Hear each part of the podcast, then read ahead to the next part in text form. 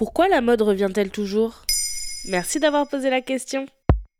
Ces derniers mois, les jeans taille basse, barrettes papillons et couleurs vives font leur grand retour dans les rayons de magasins ou sur les réseaux sociaux. Ces articles sont caractéristiques des années 2000 avec ses icônes Britney Spears ou Paris Hilton. Mais ces tendances ne sont pas si éloignées des années 80 avec les couleurs néon, les grands cheveux, les vêtements en lycra ou en élastane et les jeans déchirés. Donc la mode revient à intervalles réguliers. Oui, plus ou moins. Il y a des pièces intemporelles qui ne passent jamais de mode, comme la petite robe noire de soirée ou la chemise blanche boutonnée. Mais la plupart des articles vont et viennent. Une tendance, c'est par exemple une coupe, la hauteur d'un pantalon, une couleur en particulier, un accessoire ou bien une pièce forte comme une combinaison. Il existe plusieurs théories à ce sujet. La plus répandue est la règle des 20 ans développée par la styliste belgo-états-unienne Diane von Furstenberg. Selon elle, les articles ont des cycles de vie tous les 20 ans.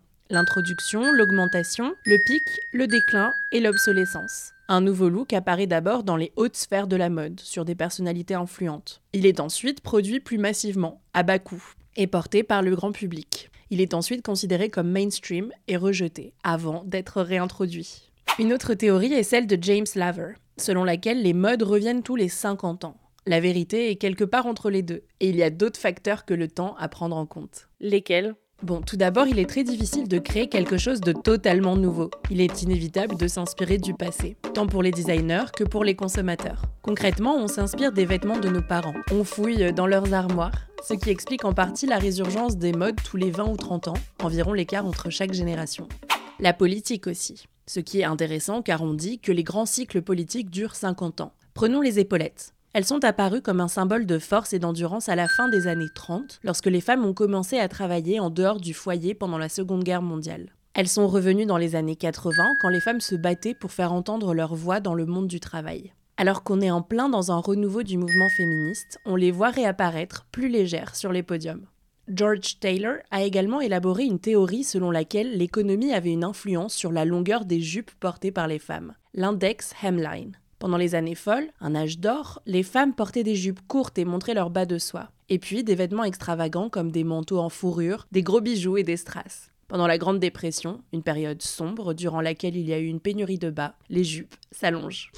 La pandémie a aussi influencé la mode les gens se sont mis à chercher des vêtements de qualité, plus durables et intemporels, d'où la popularité de la garde-robe capsule. On se tourne aussi vers des pièces fortes, plus personnelles, qui favorisent l'expression de soi. Et puis on voit la résurgence de modes joyeuses et colorées, comme celle des années 2000. Mais si les modes reviennent toujours, on peut acheter de seconde main en effet, même si ce n'est pas encore le cas pour la plupart des gens. Les réseaux sociaux et la fast fashion accélèrent les cycles de la mode. Avant, il n'y avait que les stars qui ne portaient jamais deux fois le même outfit. Désormais, beaucoup de jeunes ne veulent pas être vus sur les réseaux sociaux avec le même outfit deux fois. La styliste Samantha Harman explique à The Independent. Nous achetons aujourd'hui 5 fois plus de vêtements que dans les années 80. Et pourtant, nous ne portons généralement que 10 à 20% de notre garde-robe. Les cycles des tendances se sont raccourcis, en grande partie grâce aux médias sociaux. Traditionnellement, nous avions des défilés printemps-été, automne-hiver. Maintenant, nous avons de nouvelles collections qui sortent pratiquement chaque semaine. Le côté positif des réseaux est que face à l'abondance d'informations et d'images, on peut avoir envie de se tourner vers une mode plus individualisée,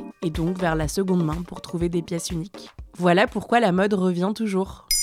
Maintenant, vous savez, un épisode écrit et réalisé par Antonella Francini. Ce podcast est disponible sur toutes les plateformes audio, et si cet épisode vous a plu, n'hésitez pas à laisser des commentaires ou des étoiles sur vos applis de podcast préférés.